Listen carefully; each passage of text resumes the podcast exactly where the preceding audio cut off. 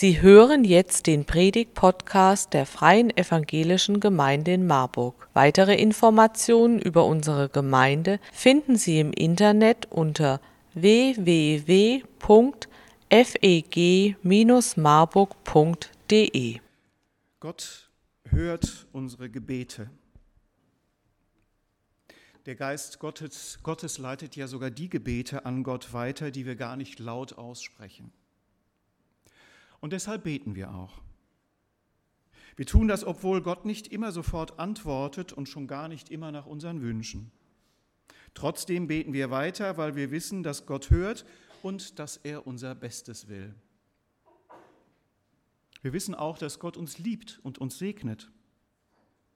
Er schaut mit seinem Geist tief in unser Inneres hinein und versteht alles. Und deswegen vertrauen wir ihm auch obwohl Gott manchmal eigenwillig segnet nach unserem Empfinden und längst nicht immer nach unseren Vorstellungen.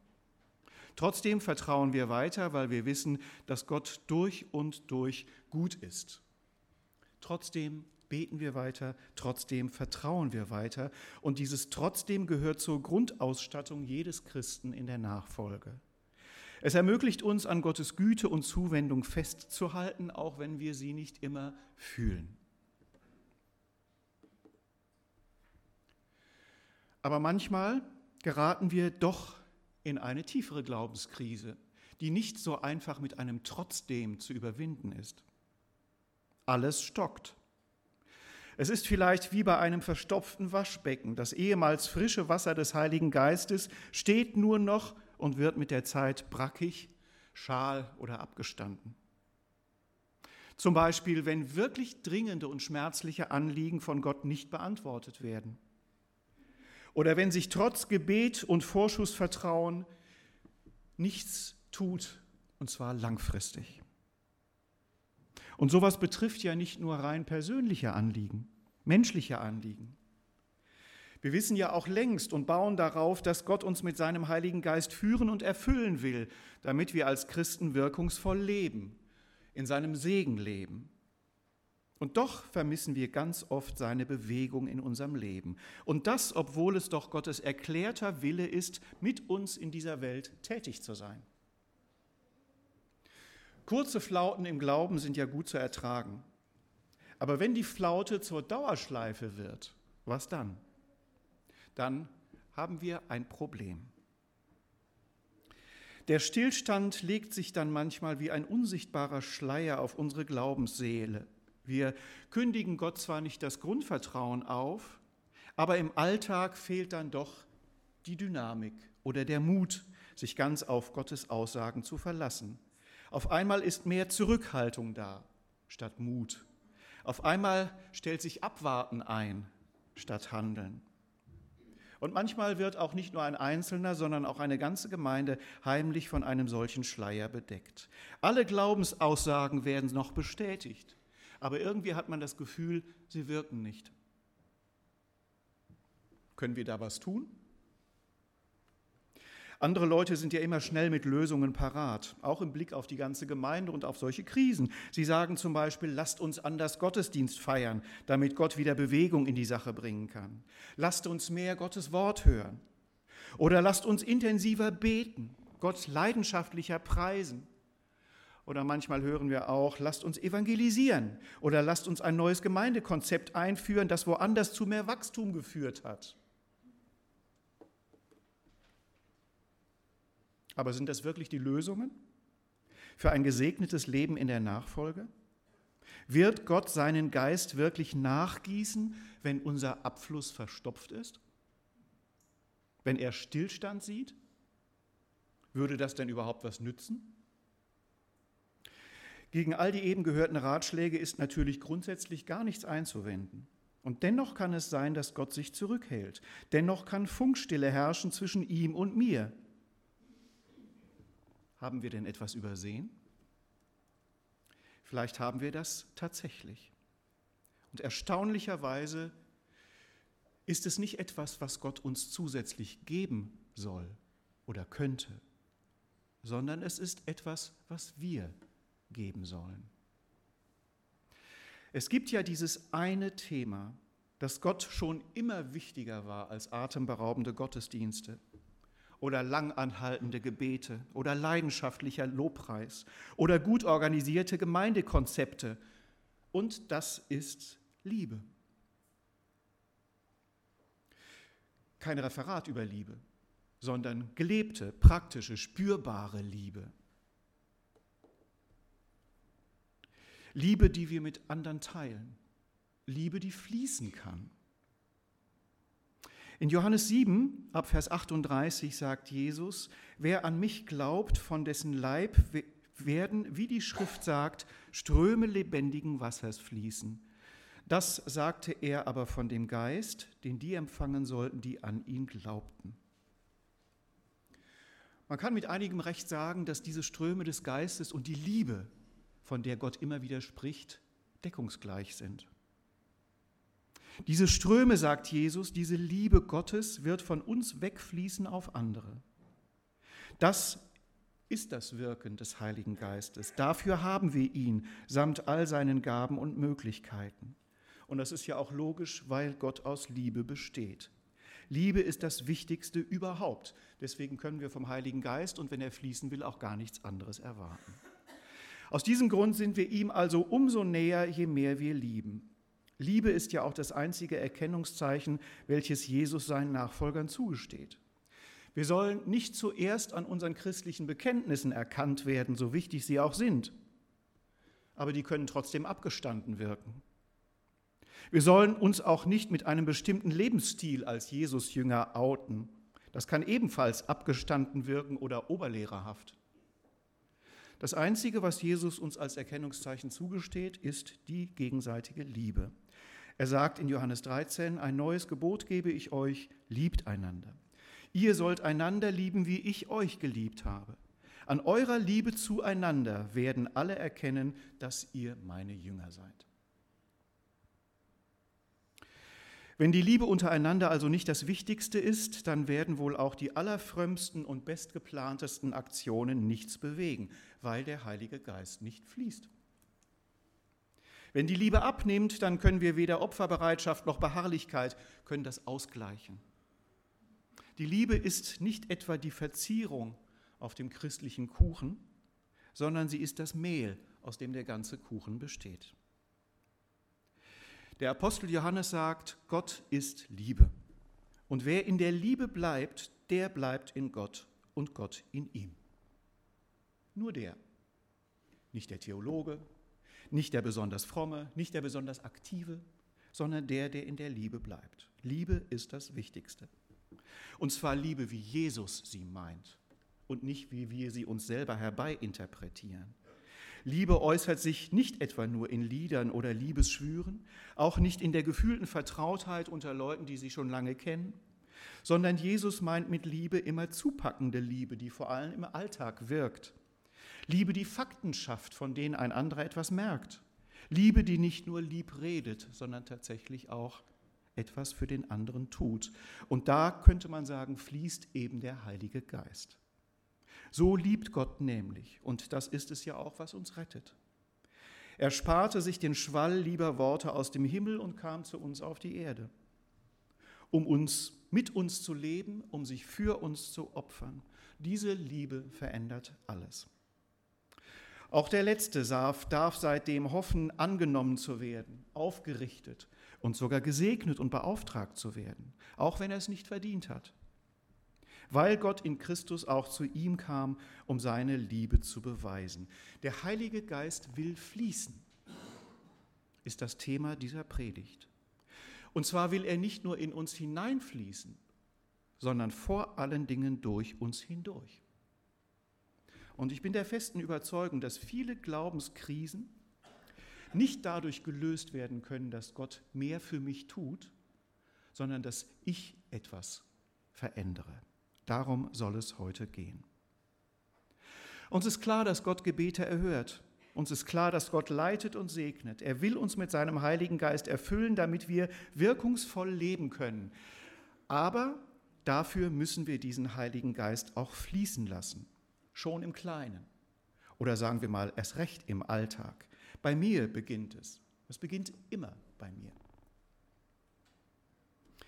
Man könnte sagen, ich muss dafür Stöpsel ziehen. Wenn es nicht weitergeht, wenn Stillstand herrscht, dann ist vielleicht eine Verstopfung da, dann ist ein Hindernis da, was mich daran hindert, die Liebe fließen zu lassen, von mir weg zu anderen. Um welche Hindernisse geht es dabei möglicherweise? Wir haben eben den langen Text aus Jesaja 58 gehört und in diesem Text hat sich Gott schon vor 2700 Jahren darüber geäußert, welche Stöpsel seinen Heiligen Geist und die Liebe, die er leben will, behindern. Diese Aussagen klingen vielleicht im ersten Augenblick etwas scharf, aber das hängt darin, dass Gottes ganze Leidenschaft in dieser Liebe steckt. Er will, dass wir verstehen, was ihm die Liebe bedeutet. Dass sie nicht nur Beiwerk ist, sondern das Zentrum von allem. Er will, dass wir verstehen, wie Liebe geht, damit wir ein erfülltes Leben haben. Und ich lese uns diesen Text nochmal abschnittweise vor. Da heißt es ganz am Anfang in Jesaja 58, 1 bis 3, Rufe getrost und halte nicht an dich, sagt Gott hier zu Jesaja. Erhebe deine Stimme wie eine Posaune und verkündige meinem Volk seine Abtrünnigkeit und dem Hause Jakob seine Sünden. Sie suchen mich täglich und begehren meine Wege zu wissen, als wären sie ein Volk, das die Gerechtigkeit schon getan und das Recht seines Gottes nicht verlassen hätte. Sie fordern von mir Recht. Sie begehren, dass Gott sich nahe. Sie fragen, warum fasten wir und du siehst es nicht an? Warum kasteien wir unseren Leib und du willst es nicht wissen?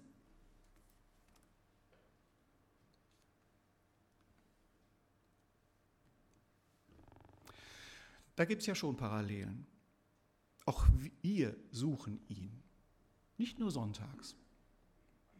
Wir suchen ihn, wie die Israeliten ihn damals schon gesucht haben. Wir tun es oft täglich und wir geben uns auch viel Mühe dabei. Feiern wir nicht schöne oder zumindest wirkungsvolle, ansprechende Gottesdienste? Beten wir nicht immer wieder? Ist es nicht einladend in unserem Haus? Setzen wir uns denn nicht ein für Gott? Warum hört Gott dann nicht? Warum fühlt er sich so weit weg an? Gottes Antwort lautet, weil auch wir viel zu oft von allem Möglichen erfüllt und angetrieben werden, aber kaum von der Liebe zu anderen. In den nächsten drei Versen heißt es, siehe an dem Tag, da ihr fastet, geht ihr doch euren Geschäften nach und bedrückt alle eure Arbeiter. Siehe, wenn ihr fastet, hadert und zankt ihr und schlagt mit gottloser Faust drein. Ihr sollt nicht so fasten, wie ihr jetzt tut, wenn eure Stimme in der Höhe gehört werden soll. Soll das ein Fasten sein, an dem ich gefallen habe, ein Tag, an dem man sich kasteit, wenn ein Mensch seinen Kopf hängen lässt, wie Schilf und in Sack und Asche sich bettet? Soll das ein, sollt ihr das ein Fasten nennen und einen Tag, an dem der Herr wohlgefallen hat?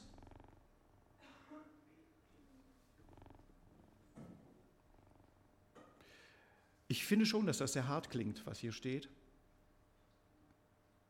Und gerne wende ich solche Worte auch auf andere an. Aber dann braucht man sie auch nicht auf die Kanzel bringen. Was davon betrifft uns? Bekennen wir sonntags Gott und lassen ihn dann doch im Alltag oft keine Rolle spielen? Gelten im Alltag andere Gesetze, als wenn wir uns hier treffen? Im Gottesdienst loben wir Gottes Fürsorge, aber von Montag bis Samstag meinen wir manchmal dann doch jeden Vorteil für uns nutzen zu müssen, der sich anbietet, so als ob es keinen Gott gäbe, der mich versorgt. Drehen wir uns zu sehr um uns selbst? Sonntag suchen wir Gottes Nähe, bitten ihn um Hilfe und Rettung, aber am Montag gehe ich dann doch auf Distanz zu dem Menschen, der mir zu schwierig erscheint und gehe an der Not anderer gerne vorbei. Vielleicht bin ich doch zu sehr gefangen in meinem eigenen Stillstand. Und wenn das so ist, dann ernte ich mitunter nicht nur Mitleid Gottes, sondern auch Leidenschaft, leidenschaftliche Gegnerschaft. Ich bringe Gott auch immer noch heute gegen mich auf, wenn ich in einer gewissen Weise verstopft bin für das Fließen der Liebe. Und wenn das so ist, dann nützt da auch kein Beten, kein Fasten und kein Opfern. Trotz anrührender Gottesdienste und trotz inniger Gebete und schönster Lieder gefalle ich ihm dann nicht. Denn die Welt dreht sich um andere Dinge als um meine eigenen ungelösten Probleme. Wenn wir hier so und dort anders sind, dann ist das für Gott Schauspielerei, die Bibel hat das alte Wort Heuchelei dafür parat. Oder sie sagt auch manchmal Lauheit. Lau ist ja eine Mischung aus heiß und kalt, also nichts Halbes und nichts Ganzes, nicht Fisch und nicht Fleisch, wie man so sagt. Aber in Micha 6, Vers 8 steht schon seit Urzeiten der Satz, es ist dir gesagt, Mensch, was gut ist und was der Herr von dir fordert, nämlich Gottes Wort halten und Liebe üben und demütig sein vor deinem Gott. Das gilt eigentlich auch dann, wenn ich mich gerade nicht dafür bereit fühle, oder? Und vielleicht ist es ja genau das, was wir manchmal vergessen. Ich befinde mich in einer Verstopfung sozusagen, in einer Krise, es geht nicht weiter, aber ich sitze an dem Hebel, an dem ich drehen kann. Ich kann die Liebe wieder fließen lassen. Aus Jesu Mund kennen wir Sätze wie diese. Wehe euch Pharisäern, ihr gebt den zehnten Teil von Kräutern wie Minze und Raute und von sämtlichen Gemüsesorten, lasst aber dabei die Forderungen der Gerechtigkeit und der Liebe Gottes außer Acht. Was nützt denn die pingeligste Frömmigkeit, wenn da keine Liebe ist? Wenn der Alltag nicht von Liebe geprägt ist, dann ist mein Glaubensleben oder das Gemeindeleben bloß ein frommes Schaulaufen. Man merkt es nicht sofort, aber auf die Länge der Sicht merkt man es doch, dass da etwas Wesentliches fehlt. Und zwar nicht an der Verzierung, sondern im Teig. So richtige Gottesgegner kann unser Vater im Himmel, glaube ich, wunderbar aushalten. Er mag sie am Ende sogar, weil sie ehrlich sind. Und so richtige Gottesliebhaber liebt er natürlich auch. Aber was er offenkundig überhaupt nicht leiden kann, ist eine fromme Fassade, hinter der sich ein unfrommes Leben verbirgt, in dem sich nichts mehr bewegt. Das ist unehrlich. Warum reagiert Gott gerade auf sowas so heftig? Nicht nur in unserem Text.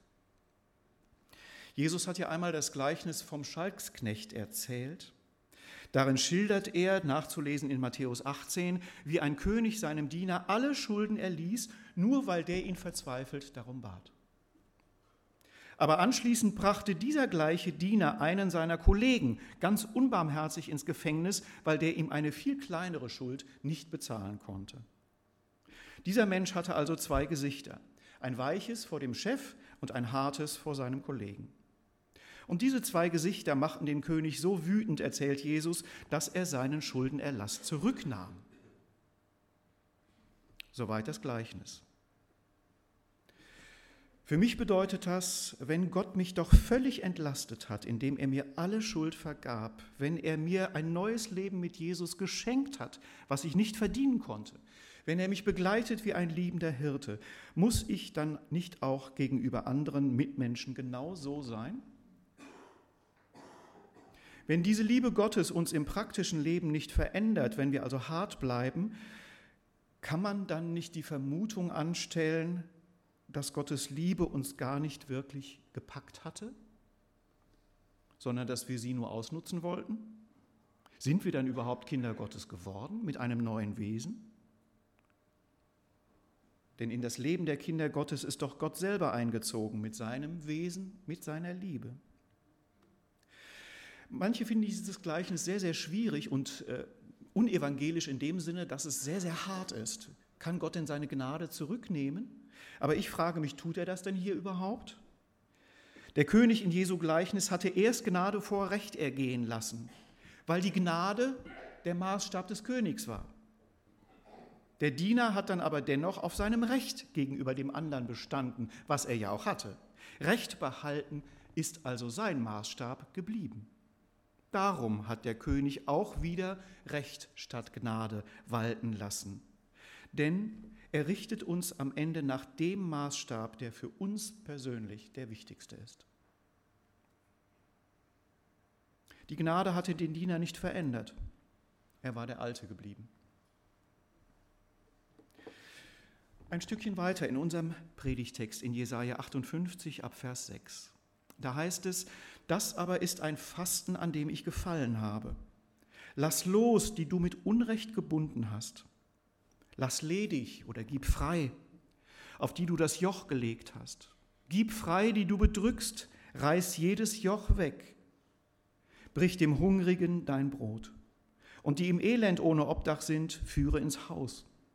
Und wenn du einen nackt siehst, so kleide ihn und entzieh dich nicht deinem Fleisch und Blut. Eigentlich ist das eine Beschreibung, wie Gott sich mir gegenüber verhält. Genau das tut er mit mir. Er wartet nicht, bis ich irgendwas verdient habe oder bis ich irgendeinen Lorbeerkranz in die Hand gedrückt bekomme. Er tut einfach das, was für mich nötig ist, um mich überleben zu lassen, um mir Gutes zu tun. So geht Gott mit mir um. Und genauso sollen wir als seine Kinder dann auch mit anderen umgehen. Dann fließt auch der Heilige Geist.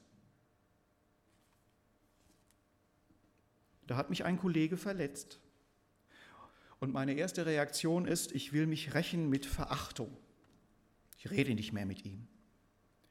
Aber dann vergebe ich ihm doch und befreie damit diese Person von meiner persönlichen Anklage und auch mich von einer Last, weil Gott mich genauso behandelt. Oder ich habe viel für jemanden in der Familie getan merke auf einmal, dass ich aber auch heimlich seinerseits etwas Hilfe und zumindest mal Dankbarkeit erwarte. Aber dann gebe ich mir einen Ruck und sage, du bist mir nichts schuldig. Denn Gott behandelt mich genauso. Da kommt diese altbekannte rumänische Bettlerin an meine Tür und bittet um einen Geldbetrag, so wie immer. Und erst will ich ihr sagen, dass ich ab sofort an der Tür nichts mehr gebe. Lohnt sich ja sowieso nicht. Aber dann gebe ich mir komischerweise einen Ruck und gebe ihr das Doppelte, weil Gott mich auch so behandelt. Eigentlich hätte er mich schon längst wegschicken müssen. Da beklagt sich eine Seniorin, dass keiner Zeit für sie hätte. Und erst will ich mich auch darüber ärgern, weil gerade sie immer nur mit sich selbst beschäftigt ist. Aber dann besuche ich sie einfach. Gott behandelt mich ja genauso. Oder da steht vor oder nach dem Gottesdienst irgendjemand verloren rum. Erst will ich vorbeigehen, weil mir heute nicht nach Reden ist. Aber dann gehe ich doch hin und frage ihn, ob er Lust hätte, zum Mittag zu kommen. Weil Gott mich genauso behandelt. Oder ich sehe, wie so oft, dass irgendjemand die Küche im Gemeindehaus nicht aufgeräumt und sauber gemacht hat. Und ich denke, intuitiv, was für eine Unverschämtheit, das immer anderen aufzubürden. Das sollte man genauso dreckig, wie es ist, liegen lassen. Aber dann mache ich einfach selber sauber, weil Gott mich auch genauso behandelt. Gegen Ende unseres Textes wird genau das angesprochen, was passiert, wenn wir sozusagen den Stöpsel ziehen. Ab Vers 8 heißt es in unserem Text, dann wird dein Licht hervorbrechen wie die Morgenröte und deine Heilung wird schnell voranschreiten. Dann wirst du rufen und der Herr wird dir antworten. Wenn du schreist, wird er sagen, siehe, hier bin ich. Wenn du in deiner Mitte niemanden unterjochst und nicht mit Fingern zeigst und nicht übel redest, sondern den Hungrigen dein Herz finden lässt und den Elenden sättigst. Dann wird der Herr dich immer da führen und dich sättigen in der Dürre und dein Gebein stärken. Und du wirst sein wie ein bewässerter Garten und wie eine Wasserquelle, der es nie an Wasser fehlt. Und es soll durch dich wieder aufgebaut werden, was lange wüst gelegen hat. Und du wirst wieder aufrichten, was vor Zeiten gegründet wurde. Und du sollst heißen, der die Lücken zumauert und die Wege ausbessert, dass man da wohnen kann. Das bedeutet, es bewegt sich nicht nur ein wenig, wenn wir den Stöpsel ziehen, sondern ganz, ganz viel. Das klingt nach wirklicher Geistesfülle, was Gott hier sagt, nach wirklich sinnvollem, erfüllten Leben. Gott gibt nicht nur ein bisschen, wenn wir uns auf die Liebe einlassen, sondern er erfüllt uns, wenn wir den Stöpsel ziehen, wenn wir Verstopfungen auflösen.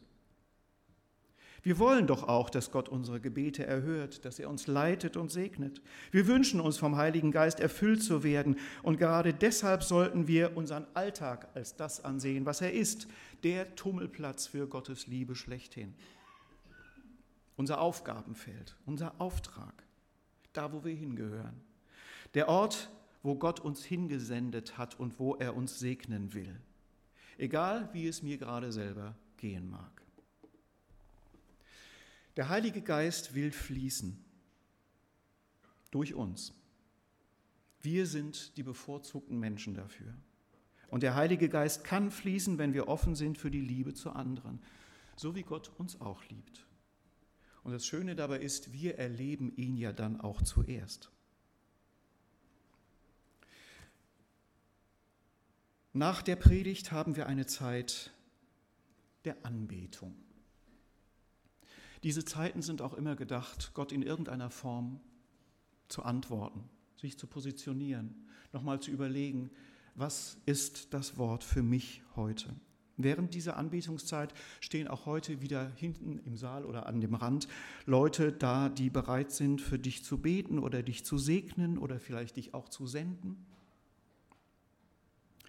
Denn gerade in unserem Alltag brauchen wir das ja, gesegnet und gesendet zu werden, dann geh doch einfach während der Anbetungszeit zu einem dieser Menschen hin, die auch diesen blauen Button tragen und die sind auf jeden Fall bereit für dich zu beten und dich zu segnen. Sag dann einfach deinen Satz, dein Anliegen und entsprechend wird für dich gebetet. Auf diese Weise kann die Anbetungszeit jeder nutzen, wie er möchte, auch heute wieder, wie es ihm wichtig erscheint. Mit einer inneren Antwort, mit einer Bitte um Segen mit stillen Gebeten, mit laut herausgesungenen Gebeten. Ja, das ist die Zeit mit Gott, die wir heute im Gottesdienst haben. Amen.